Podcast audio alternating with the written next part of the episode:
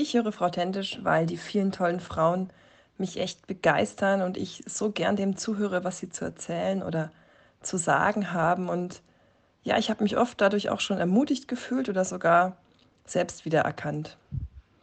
Ja, und außerdem entsteht bei mir auch beim Hören oft der Eindruck, dass Gott mir durch diese Frauen wie zuspricht und mir damit helfen möchte. Denn ja, sowas kann ja manchmal schon auch im Kleinen durch ja, eine Perspektivenwechsel entstehen oder einfach dadurch, dass man ja beim Hören des Podcasts einfach für manche Themenfelder oder Probleme so mehr sensibilisiert wird. Also bei mir entsteht der Eindruck, dass ich durch das Hören über beispielsweise die Gefühle anderer auch selber weicher für diese Gefühle werde, also empfänglicher. Und das finde ich ganz, ganz toll an diesem Podcast. Nimm Platz am Frau Tentisch. Mein Name ist Simea Gut und das ist der Podcast über Gott und die wunderbar weibliche Welt. Powered von Campus We, einem Arbeitszweig von Campus für Christus Schweiz. Wir befinden uns in Staffel 7 Stolpersteine.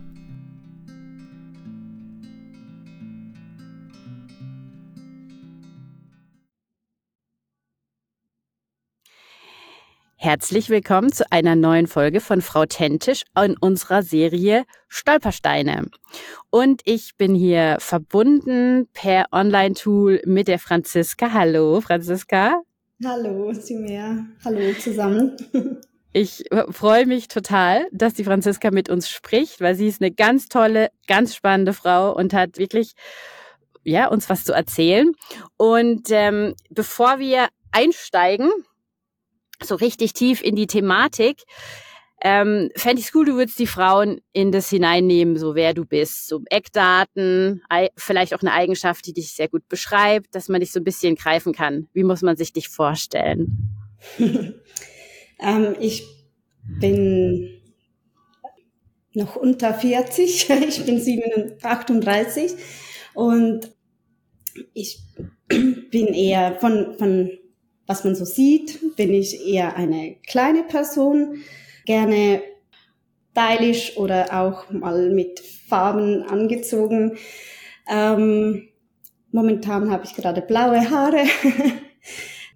genau, was mich ausmacht, ist, dass ich einen Teil oder einen großen Teil meiner Kindheit im Engadin aufgewachsen bin und deshalb romanisch ähm, zur Schule ging ähm, und erst in meinen Teenie-Jahren in die deutschsprachige Schweiz gezogen bin. Ja, ich bin sehr interessiert und neugierig an ganz, ganz vielen Themen gegenüber. Ich bin mit Hermano verheiratet und mit ihm schon seit 20 Jahren zusammen. Wir leben eine Freundschaft und Ehe. genau. Bin Mutter von zwei Kindern oder Teenies, also Jardo ist 14 und Corino ist jetzt 12 oder Jardo ist bald 14, Corino ist 12. Genau. Ich bin in der Street Church tätig, arbeite da in verschiedenen Gebieten als so in der Begleitung von, von Menschen, die Jobs suchen oder Wohnungen suchen und in der Kommunikation und auch in der Arbeitsintegration. So, das sind so ein paar Dinge. Ja, gibt das genau. so ein Bild? ja, das ist, das ist super. Was ich eben noch spannend finde, wie, wie viel Prozent arbeitest du? 100. 100, genau, weil das ist ja so ein bisschen nicht, nicht ganz das, das no, die Norm, sagen wir es mal noch. das stimmt. genau. Und dein, dein geistlicher Hintergrund, wie ist der? Der ist, also jetzt bin ich Teil der Street Church und ja. bin reformiert. In der Vergangenheit war ich schon Teil von verschiedenen Gemeinden, Freikirchen oder Hausgemeinden. Und aber ganz am Anfang alles so gestartet hat eigentlich, hat, denke ich, Gott selbst mit einer eher mystischen Begegnung, wo ich einfach Gott erlebt habe in Form von Licht. Und dann habe ich mich als Kind war das und da habe ich mich auf die Suche gemacht. Was, wow. was ist das, was mich da so getröstet hat und mir die Angst genommen hat? Und dann ähm, durfte ich in, in den Religionsunterricht gehen. Katechet, also die Katechetin hat das so zugelassen, obwohl ich nicht eine Konfession hatte.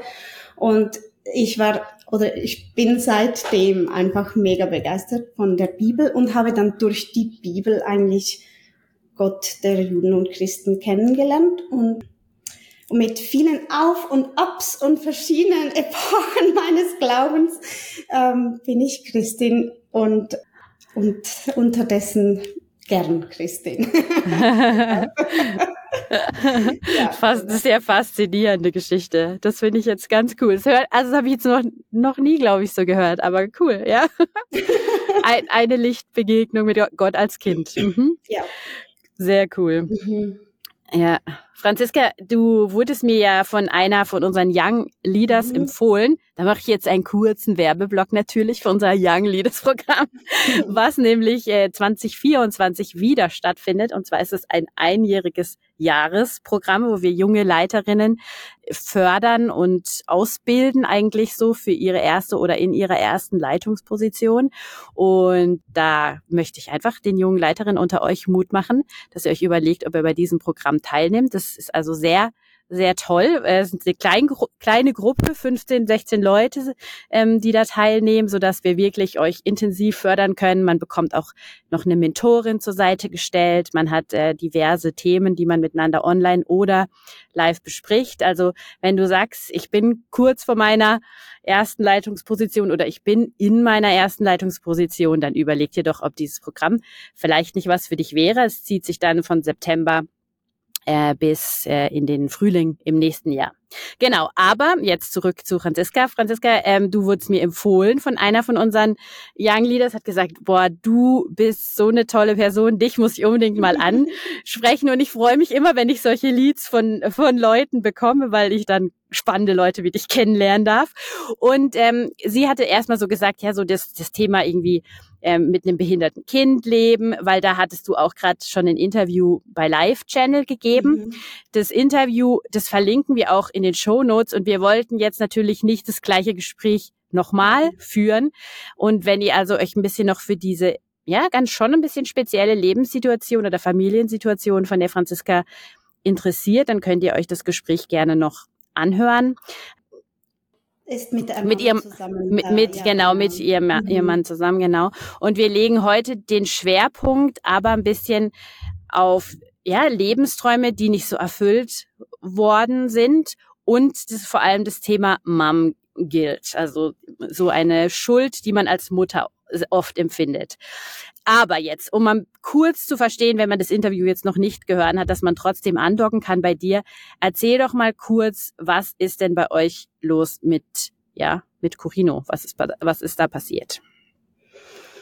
Ja, also passiert ist, dass während der Schwangerschaft ich eine virale Infektion hatte. CMV heißt dieser Virus und in, in gewissen Fällen kann der von der Mutter auf das Kind übergehen und das Kind anstecken, wenn es noch in den ersten paar Wochen des Fötusseins ist. Und das ist passiert bei Corino und hat bewirkt, dass sein, also er ist hochgradig schwerhörig, fast eigentlich gehörlos. Und auch die Hirnstruktur hat es verändert, was jetzt dazu geführt hat, dass er sich anders entwickelt, viel langsamer, so sein eigenes Tempo im Leben, in der Entwicklung hat. Und ja, es ist jetzt kategorisiert als eine Form von Autis äh, auf dem Spektrum, auf dem Autismus-Spektrum. Das ist jetzt aber nicht so primär, das ist, kommt einfach auch so zum Ausdruck. Es ist eigentlich wirklich eine Hirnschädigung geschehen durch diesen Virus.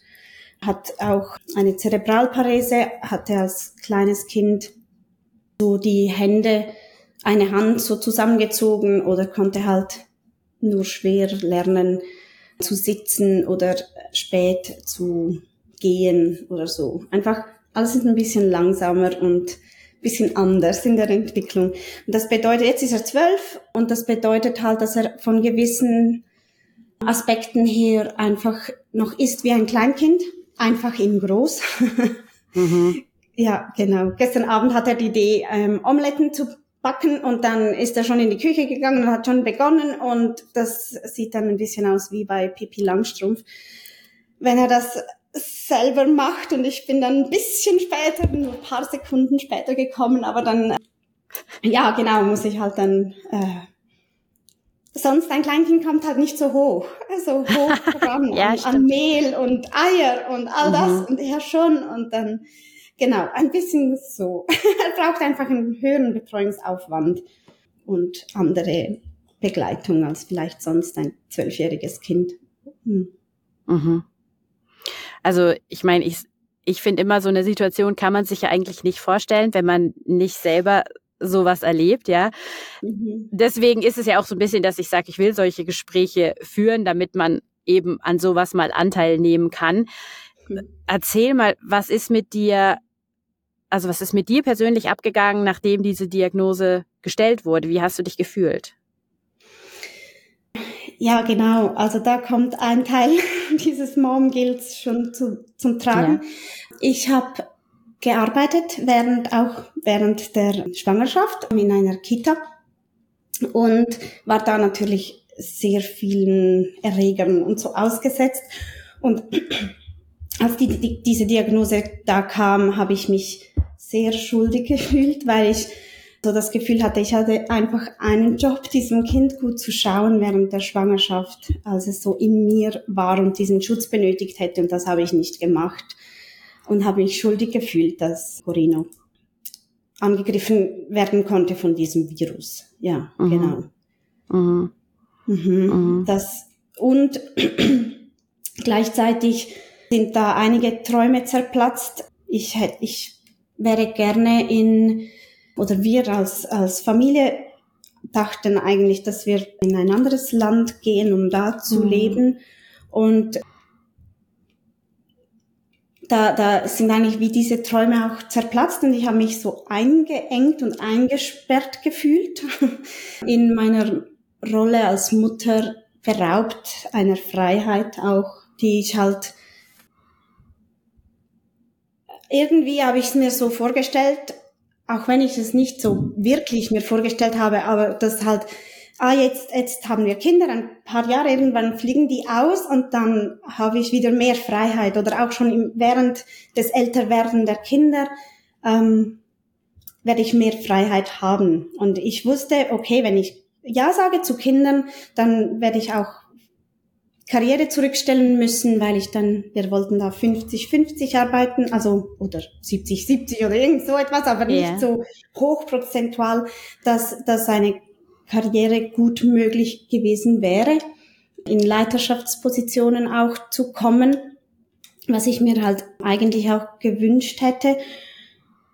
Und dann, und dann ging, ging so viel, solche, solche Vorstellungen, vielleicht unausgesprochene Vorstellungen von meinem Leben einfach so zu Bruch. Mhm. Ja. Mhm. Das ist, und wahrscheinlich noch mehr, aber das ist zum mhm. Beispiel passiert. Ja. Ja. Ja. Mhm. Okay. Im Endeffekt ist es so eine Diagnose eine große Einschränkung fürs, fürs Leben, oder? Also so stelle ich es mhm. mir vor.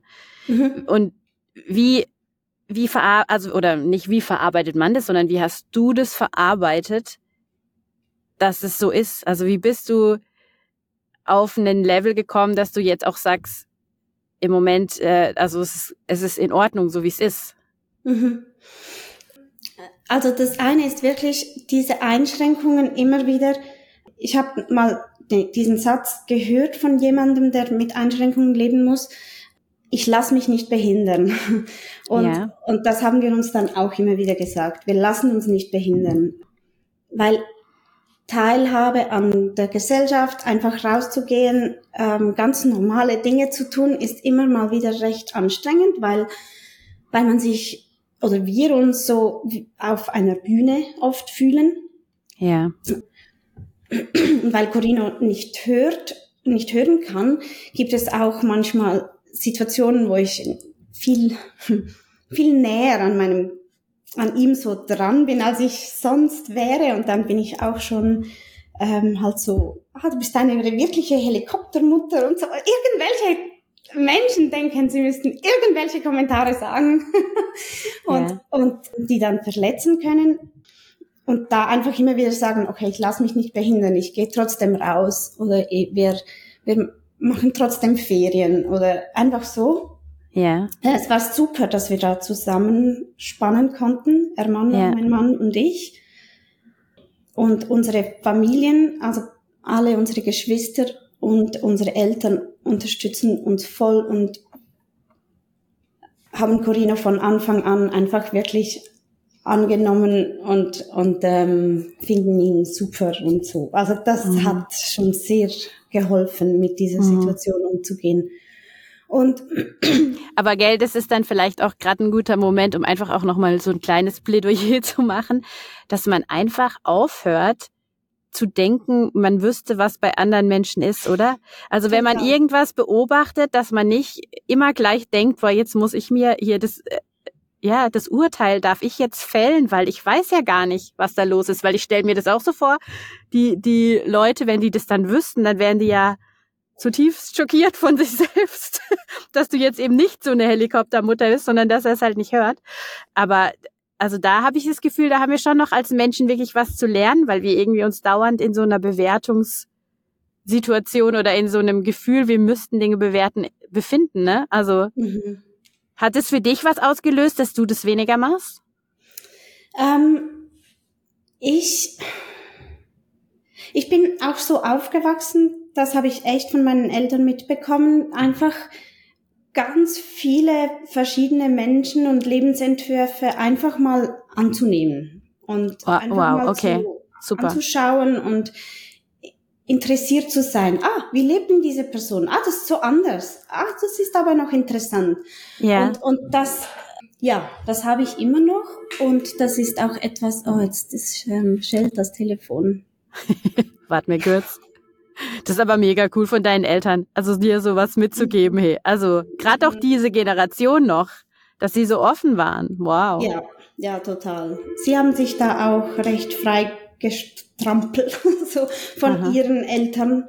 Ähm, genau, sind ausgestiegen und ähm, haben auf der Alp gelebt und ich glaube, das ist so etwas, was, was sie selbst auch mh, hm, äh, erlebt haben ja. Einfach so, wie dann Leute irgendwie gesagt haben, ah, macht ihr das wegen dem und dem und dem und sie dann selbst ähm, auch einfach viele interessante Menschen kennengelernt haben und diese Offenheit sich eigentlich bewährt hat. Mhm. ja, und das mhm. haben sie uns als Kinder auch wieder mitgegeben. Mhm. mhm. Okay. Und wenn du jetzt, du hast gesagt, alle, die ganze Familie steht hinter dir, würdest du denn auch sagen, in so einer Situation kannst du es eigentlich als so eine normale Kleinfamilie gar nicht schaffen, damit umzugehen. Du brauchst, wie, wie man auch so dieses sagt, es braucht ein Dorf. Ja. Hast du das, das auch so empfunden? Ich. Ja. Mhm. Und ich habe auch gemerkt, in ein, eine, eine Weile lang hatten wir nicht so, ähm, hatten wir keine so wirklich Gemeinschaft so in Form von einer Kirche oder mit einer Kirche ging es nicht so gut, dass Corino wirklich ein Teil sein konnte. Mhm. Ähm, und, und dann, und das hat das viel schwieriger gemacht.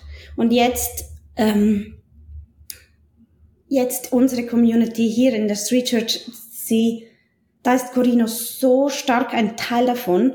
Und ja, es wird einfach möglich gemacht, dass wir wirklich als Familie dabei sein können und nicht so pseudo dabei sein. Wir müssen halt dann doch immer selbst schauen, wie es für Corino ist und halt oder halt dann schauen, dass er nicht dabei ist, wenn es halt nicht passt vom Programm her, sondern er ist mhm. einfach super willkommen und, und es gibt ein ganzes Team, das sich abwechselt während den Gottesdiensten extra für ihn da zu sein. Jedes Mal ist einfach jemand, wir sagen dem Schatten von Corino, einfach Zeit mit ihm verbringt, so dass wir auch einfach mal so in den Gottesdienst gehen können oder selber mitarbeiten können an anderen Orten und nicht einfach nur für Corino da sein müssen. So genau, so kann jetzt mhm. zum Beispiel Hermano bei den Teens sein, was sich Jardo sehr gewünscht hat und Und das ist halt, ja, ist dann voll wertvoll, weil einfach andere der Community diesen Teil übernehmen. Also ich bin fest davon überzeugt, generell braucht es ein Dorf, um dass Kinder gut aufwachsen können, eben auch wegen dieser Vielfalt, dass sie einfach ja. erleben, oh, es ist vielfältig, es, es ist und das ist schön und nicht nur, ja. das ist gefährlich, wenn andere Familien es anders machen oder so. Und ganz bestimmt mit einem Kind, das noch ein, noch mehr Begleitung braucht. Also ich glaube, wir, das schafft man fast nicht ganz alleine. Mhm. Mhm. Ja. Oder eben auch umgehen mit all diesen Gefühlen der Trauer, das loszulassen.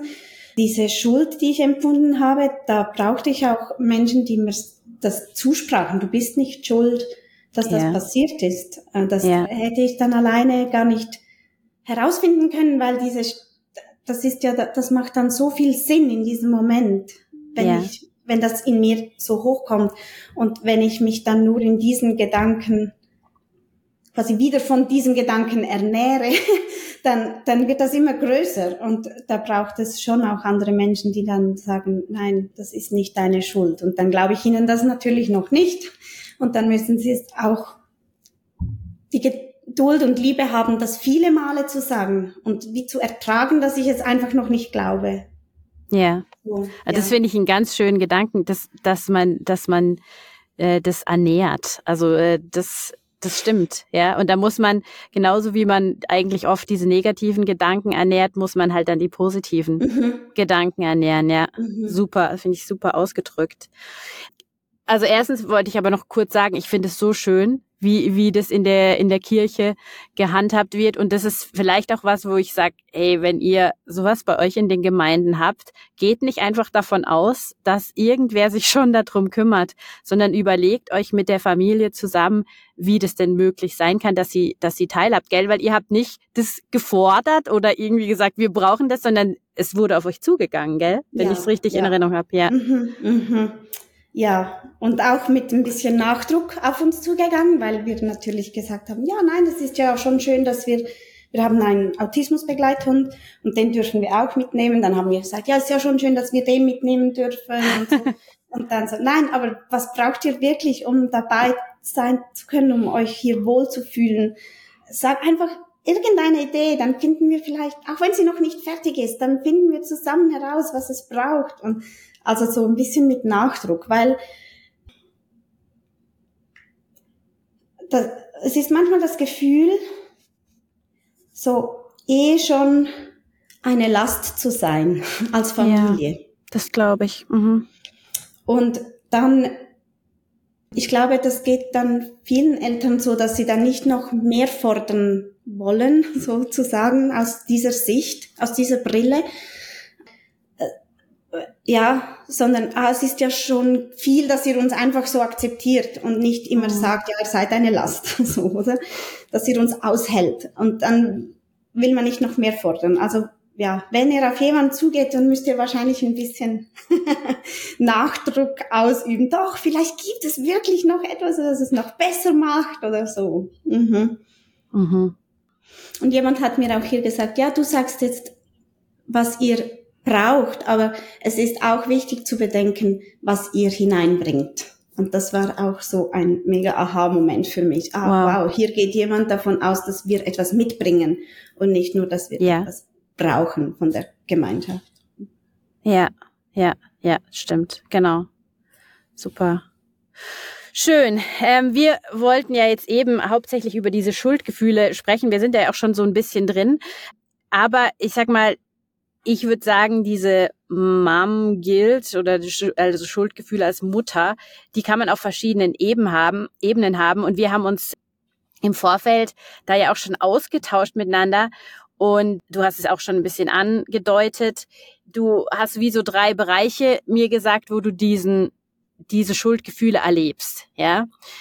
Der, der Virus, der schuld war an der Krankheit, dann das volle Arbeiten, wo du immer, also wo man immer noch als Frau in 20, 23 sich irgendwie schämt dafür.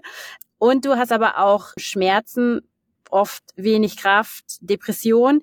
Möchtest du mal vielleicht da die unterschiedlichen ja, die unterschiedlichen Schwerpunkte vielleicht, die du da erlebst, erzählen. Mhm.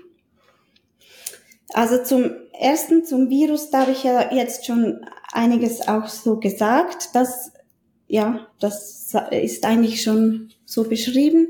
Zum zweiten, das Arbeiten, ja, das ist etwas, was ich, was ich glaube einfach viele nicht so vorstellen können. Und wenn, wenn jemand, also das höre ich auch von anderen, die einen Lebensentwurf haben, der nicht unbedingt der Norm entspricht, dann, dann kann man einfach fragen oder so ein bisschen, manchmal auch einfach unbeholfene Kommentare, einfach weil man es sich nicht vorstellen kann. Aber wenn, wenn halt, ähm, ich habe dann immer wieder die Frage gehört, äh, warum möchtest du denn so viel arbeiten? Und irgendwie ähm, ich kann da nicht so viel drauf sagen, einfach, dass ich sehr gerne arbeite und ich dann aber auch wieder denke, warum muss ich eigentlich das so, warum muss ich das beantworten? Weil ganz viele arbeiten ja einfach und dann müssen sie nicht diese Frage beantworten. Ähm, Glaubst du nicht, dass es vielleicht ja. auch ein bisschen daran liegen kann, dass es halt auch viele Leute gibt, die nicht gerne arbeiten? Das kann, ja, natürlich, das kann auch noch dazu. Kommen. Also das denke ich manchmal, dass ja. es Leute gibt, die dann so denken, boah, ich bin jetzt fast mal froh, ich bin Mama und äh, jetzt muss ja. ich mal ein paar Jahre da nicht hin, so quasi. Mhm. mhm. Oder weniger hin, weniger Prozent. Ja. Mhm.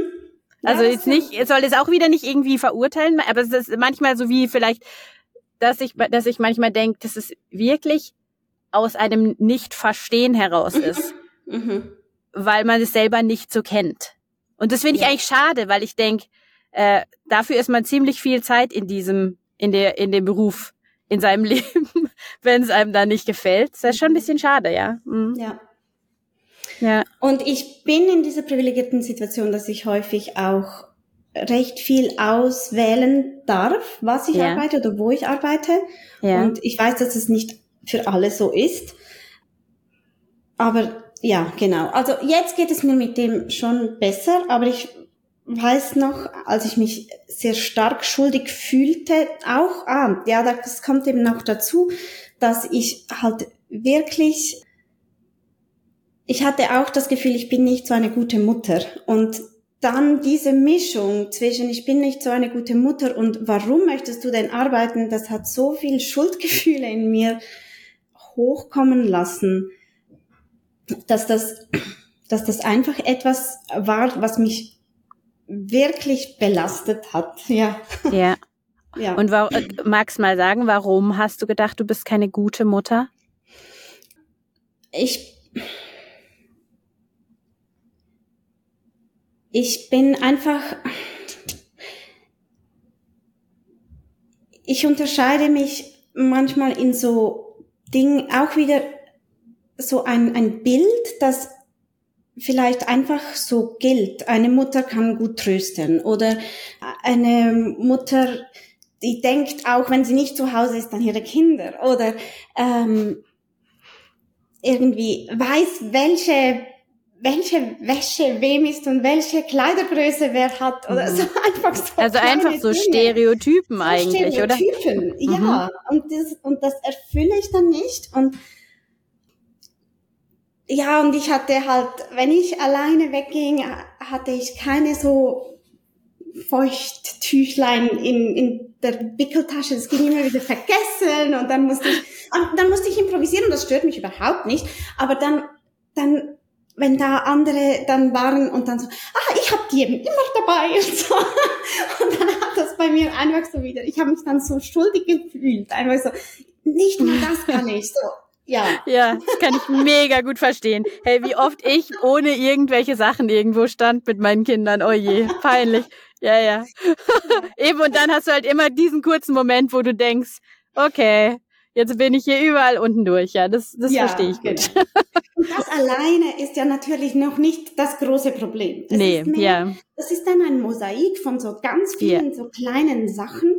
Oder ähm, Jardo, unser älterer Sohn, er hat sich einfach bei mir nicht beruhigen lassen und wollte äh, und war so halt ja. ein Papi, ähm, ja.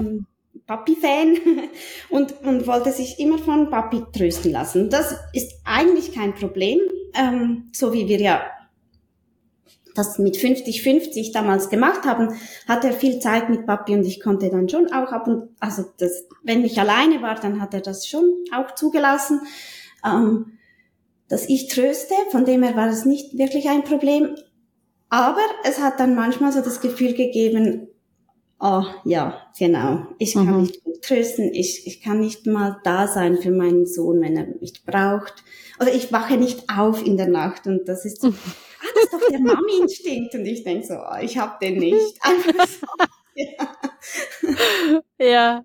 ja, ja, ich verstehe, das verstehe ich auch sehr gut. Das hat auch immer, mein Mann stand auch immer zuerst auf und hat, hat dann das Kind geholt und mir an die Brust und ich habe manchmal nicht mehr, bin nicht mehr aufgewacht, so quasi, oh je, ja. okay, ja. Und mein Mann hat dann immer gesagt, ja, Hauptsache jemand wacht auf, das ist doch das Wichtige. Ja, total. Und er hat recht, ja, das ist ja egal, wer von beiden aufwacht. Ja, ja, genau, aufwacht. Ja. Ja, genau. Ja, Aber okay. das alles hat dann immer wieder einfach dieses Schuldgefühl halt schon gefüttert. Mhm. Mhm. Ja. Genau. Und würdest du auch sagen, das ist dann ja was, was unbewusst im, in den meisten Fällen mhm. abläuft, oder? Mhm. Würde ich mhm. auch sagen. Ja, okay. Ja, und dann hast du noch Schmerzen zu kämpfen, ne? Genau. Und das obendrauf. ja, ähm, ja, seit etwa vier Jahren habe ich habe ich eine Migräne, die sich so entwickelt hat, dass sie chronisch wurde. Und gleichzeitig, oder gleichzeitig, nein, dann bin ich in eine Sinnkrise geraten auch noch und noch alles das zusammen, das hat dann eine Depression ausgelöst. Vor etwa vielleicht zweieinhalb Jahren, fast drei Jahren so. Ja, drei Jahren. Und das, also ja, genau, das ist wahrscheinlich auch noch das, was ich jetzt aktuell noch am meisten auch noch so drin bin, immer mal wieder, wenn es wieder schwierig wird mit den Schuldgefühlen oder mit dem Gefühl, nicht gut genug zu sein für das, was ich mir eigentlich wünschte. ähm, jetzt eben jetzt ähm, ist Ermanno viel ähm, viel mehr zu Hause. Wir haben jetzt schon seit fünf Jahren nicht mehr 50-50, sondern zuerst 80-20 und jetzt 120 etwa. Ähm, und also könnte ich jetzt quasi auch äh, Verantwortungen übernehmen, die ich ja nicht unbedingt konnte, wenn ich niederprozentig arbeit, gearbeitet habe. Trotzdem, und das würde ich auch gerne, trotzdem äh, denke ich immer mal wieder, ja, auf mich ist ja dann doch kein Verlass, weil dann, wenn, wenn ich da sein müsste, kann ich wieder nicht, weil ich dann vielleicht wieder eine Migräne habe oder wieder einen emotionalen Taucher. Also ich kann dann mir selbst auch zum Teil noch nicht ganz vertrauen. Mhm. ja, mhm. genau. Mhm. Und denke dann auch, dass es für andere ja dann auch schwierig sein muss, mir Aufgaben oder Verantwortungen zuzutrauen, weil sie ja dann auch nicht wissen, ob ich da bin oder nicht, wenn mhm. es dann drauf ankommt. Mhm. Mhm. mhm. Und ich sag mal, das ist ja jetzt schon, wenn ich das dann, wenn ich jetzt das hören, wenn ich es mir vorstelle, dann ist es natürlich, äh, denke ich dann manchmal dann, wenn das eine nicht kickt an Schuldgefühlen, dann kickt das andere wahrscheinlich so ein bisschen bei dir. Also sprich, irgendeins ist immer auf so einem Level aktiv, oder? ja, das stimmt. Du lachst jetzt. Ja, weil, ich das ein bisschen absurd finde, dass das so ist. Ja, aber das hat was.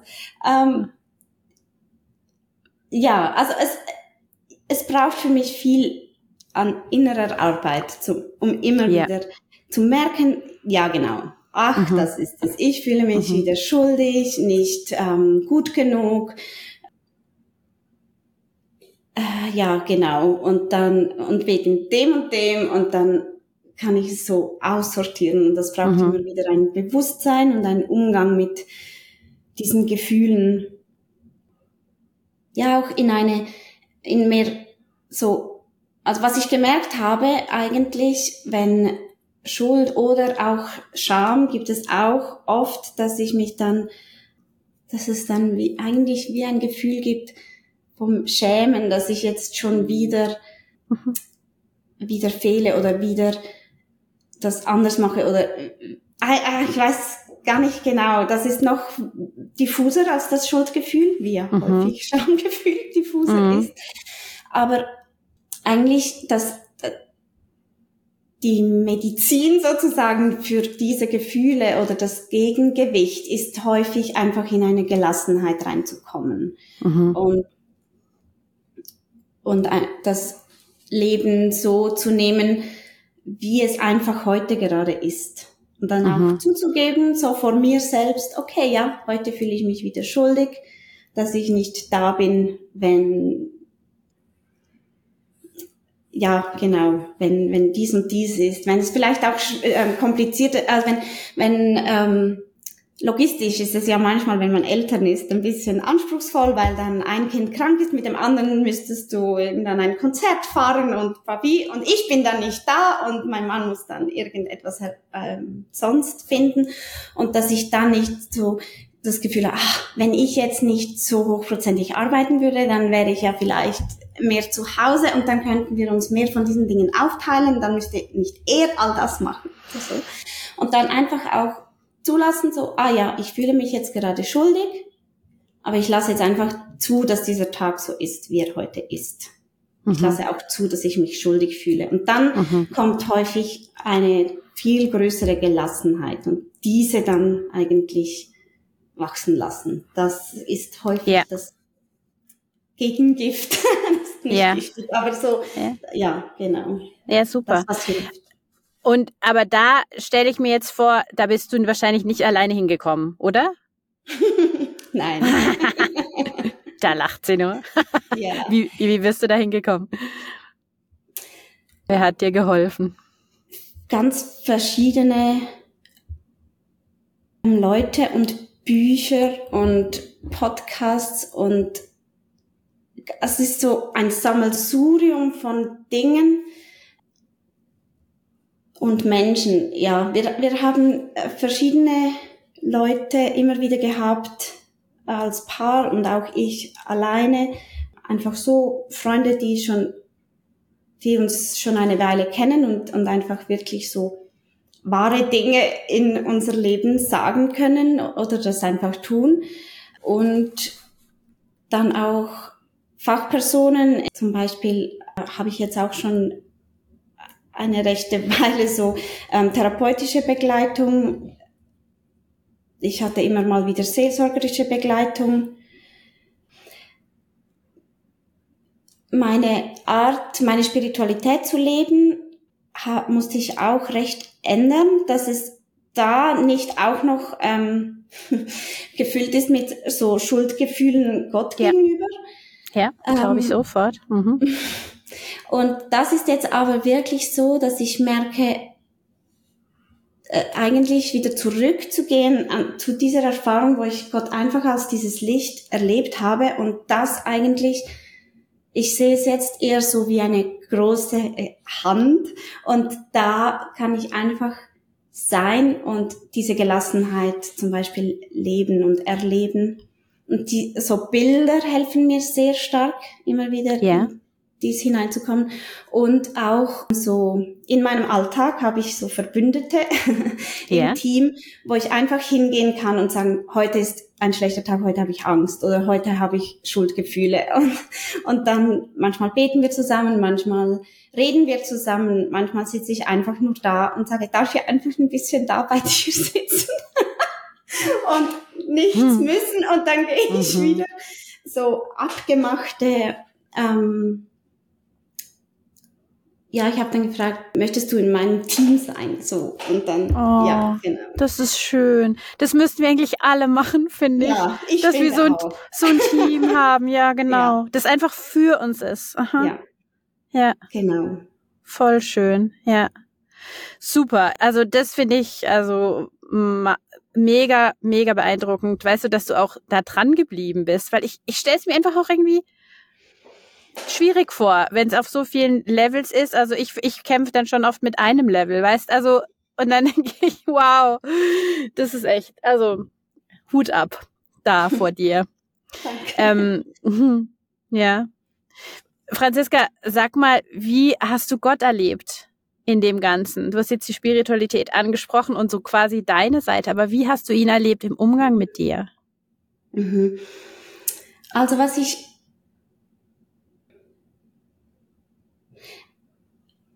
einmal ganz stark erlebt habe, als ich viele Warum-Fragen gestellt habe. Warum, warum ist das so kompliziert oder warum ist es immer, äh, gibt es so Dominoeffekte, dann geht das wieder nicht und dann wieder, kaum habe ich das Gefühl, etwas geht, dann geht das andere wieder nicht und so.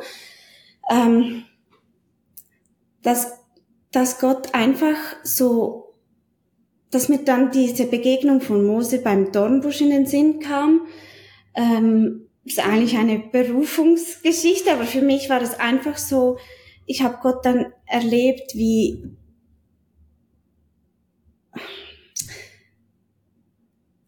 einfach so, dass ich bin da. Und einfach so als Antwort auf diese Warum-Fragen ähm, war so fast eine paradoxe Intervention, weil es mhm. keine Antworten gab auf die Warum-Frage, aber die ganze Antwort war einfach, Gott ist da. Mhm. Und, und weil mir da diese Mose-Geschichte in den Sinn kam, dachte ich, ja genau, Gott hat sich schon so vielen Menschen gezeigt und ich bin eine davon, die das erleben darf, so eine Offenbarung von einer Gottheit, die einfach größer ist als ich und viel geheimnisvoller noch, als ich denken mhm. kann. Und das war eine ganz besondere, ein besonderer Moment. Und ein anderer war, ähm, ich habe ein Bild gesehen von Jesus, der ähm, eine, einen Menschen umarmt und einfach weint, so richtig herzzerreißend weint. Den anderen Menschen sieht man nicht, man sieht einfach so Jesu Gesicht am Weinen. Und das hat mich tiefstens berührt und ich habe gewusst, ah ja, doch. Dann ich war in einer rechten Krise, weil ich dann ähm, nicht mehr genau wusste, ob ich wirklich glauben kann.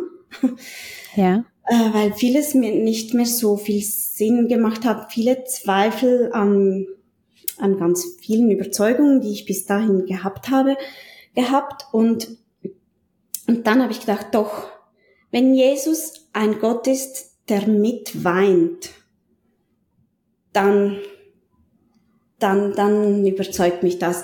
Und das ist etwas, was ich bis jetzt sehr stark erlebe. Gott mit mir, mit mhm. jedem Menschen. Einfach auch wenn alles kaputt ist, dann sagt Gott nicht einfach so, ähm, irgendwie, ja, habe ich schon gewusst, dass das jetzt kaputt geht oder so, sondern es mhm. ist einfach so, das ist kaputt. Und das ist so traurig. Und, und dann wirklich das echte, tiefe mit Schluchzen und Weinen. Ähm, ja, genau. Bei mir und bei Menschen, die ich begleite, ich, ich erlebe das ganz fest so. Ja. ja. Mit uns.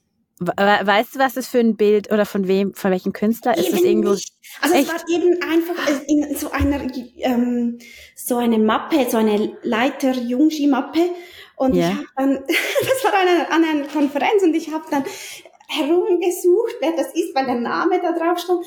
Und, und, und ich habe diese Person gefunden, aber die hat dann diese Mappe schon weggeräumt gehabt und da hat, und er hat dann einfach gesagt, ja, ein Kollege von mir hat das ge gezeichnet. Ich habe ihm dann meine mhm. Nummer gegeben und gefragt, ob er mir ein Bild, ein Foto schickt von diesem Bild. Und das ist leider nicht gekommen. Oh, ja. schade, schade. Ja, wirklich. Das ist echt so schade. Uh Ja. Ja, okay. Äh, meine Farbstiftzeichnung, eigentlich. Ah, ja. So aussah, also das muss ein ja. mega Künstler gewesen sein, dieser Kollege, ja. der das gemacht hat, ja. Krass, okay. Ja, schön, schön. Dieses Bild von Jesus ist mit, mit uns in dem, mhm.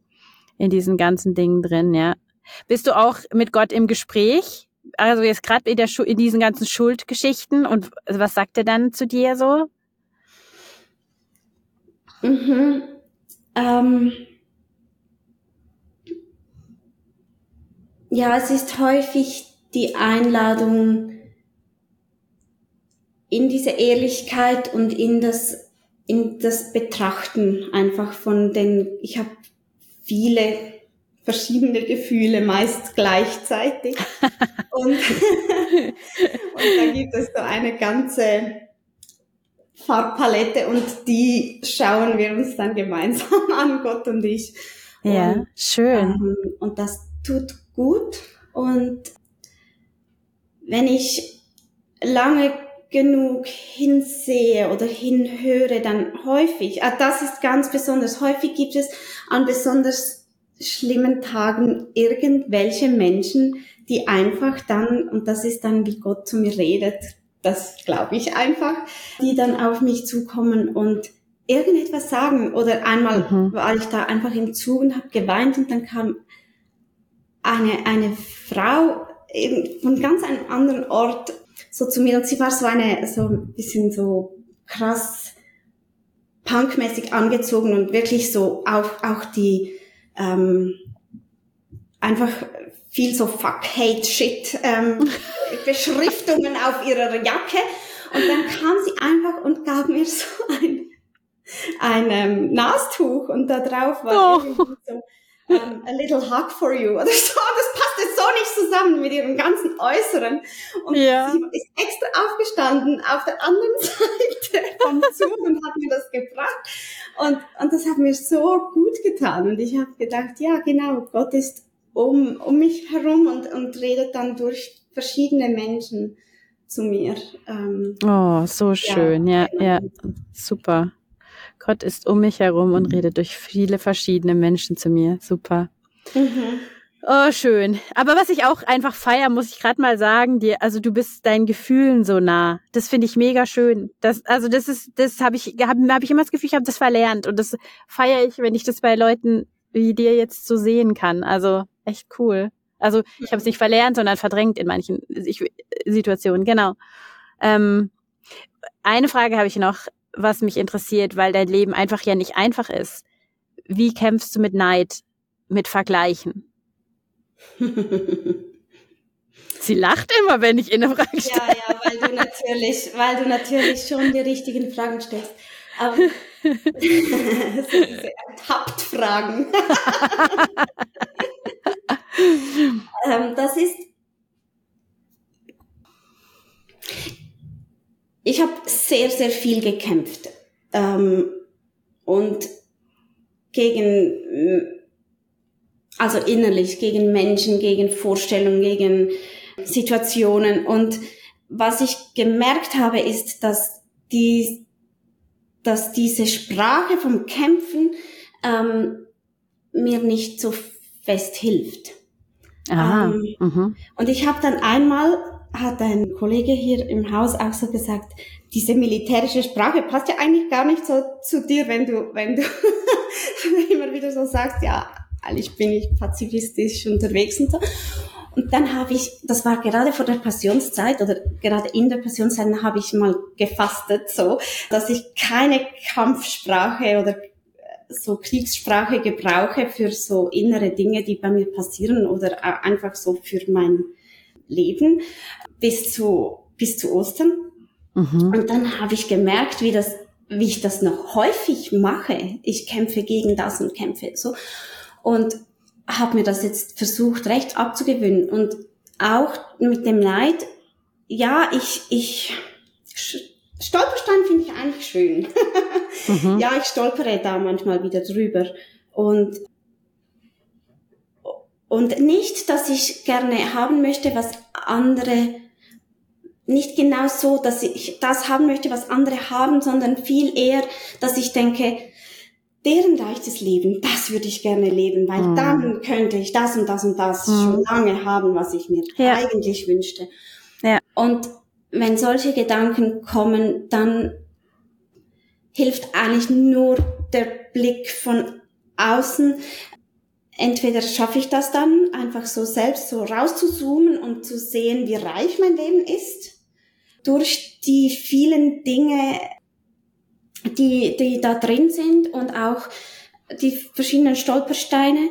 und auch wie ich dadurch wieder anderen Hoffnung schenken kann, dass sie mit ihren Stolpersteinen auch umgehen können. Und wenn ich das alleine nicht schaffe, dann brauche ich wieder jemand aus meinem Team. Mhm. Einfach sagen, kannst du mich mal an meine Lebensmelodie erinnern und kannst du mir mal sagen, was, was irgendwie gut ist an mir oder an meinem Leben, weil ich, ich habe es gerade vergessen. Ich, ich, ich sehe mhm. nur, was ich nicht habe. Mhm. Ja, es braucht. So der Blick von außen, viel, ja. ja. Mhm. Viel Mut, das zu machen, immer, mhm. immer wieder. Weil ich ja. jedes Mal wieder denke, dann fällt denen nichts ein. Weil mein Leben ist so schlecht und ich bin so schlecht. Aber es ist nie so, dass denen nichts einfällt. Ja, das glaube ich. oh, super. Sehr, sehr schön. Sag mal noch ganz am Schluss, was wünschst du dir für euch, für die nächste Phase? Für uns als Familie oder was? Mm, ja. Oder für mm. dich? Hm.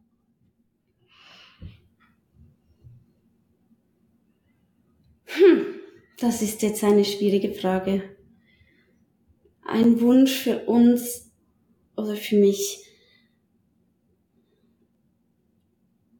Jetzt gerade ist so Berufswahl aktuell bei Jardo, dem älteren mhm. Sohn. Und da wünsche ich ihm und uns, dass wir das irgendwie gut machen dürfen, diesen Weg in so ein mhm. neues, wichtiges Kapitel. Ähm, dann steht auch bevor, dass Corino, wenn er in die Oberstufe kommt, möchten wir auch versuchen, dass er noch ein bisschen mehr auswärts schlafen kann, einfach so auf die Vorbereitung, weil wir denken, dass er später mal in einer WG, in einer betreuten WG wohnen wird. Das wird auch wieder so ein großes Kapitel und ich möchte, wünsche mir sehr, dass diese neuen Etappen gelingen dürfen und dass, dass mein Wunsch, wieder mehr Freiheit zu bekommen, auch dadurch nicht im Weg sein muss, sondern dass es auch einfach das sein darf, was ich positiv in diese Prozesse hineingeben darf. So. Ja. Und ich wünsche mir ganz persönlich noch mehr Schritte aus den vielen Schmerzen machen zu dürfen und noch mehr Schritte in Gesundheit, in weniger Depression zu können. Ich, ich mhm. habe das Gefühl, ich bin auf einem sehr schönen Weg mit einer mit tollen Menschen um mich herum und habe eigentlich Hoffnung, dass es geht, aber es ist auch ein großer Wunsch, dass es wirklich jetzt so weitergeht wie in den letzten eineinhalb, zwei Jahren. Ja, mhm. dass es mehr Gesundheit mhm. in mein mhm. Leben kommen kann. Mhm. genau. Mhm. Das kann ich gut verstehen, ja. Mhm. Super. Ich danke dir für deine Bereitschaft hier so auszupacken, so ehrlich zu sein.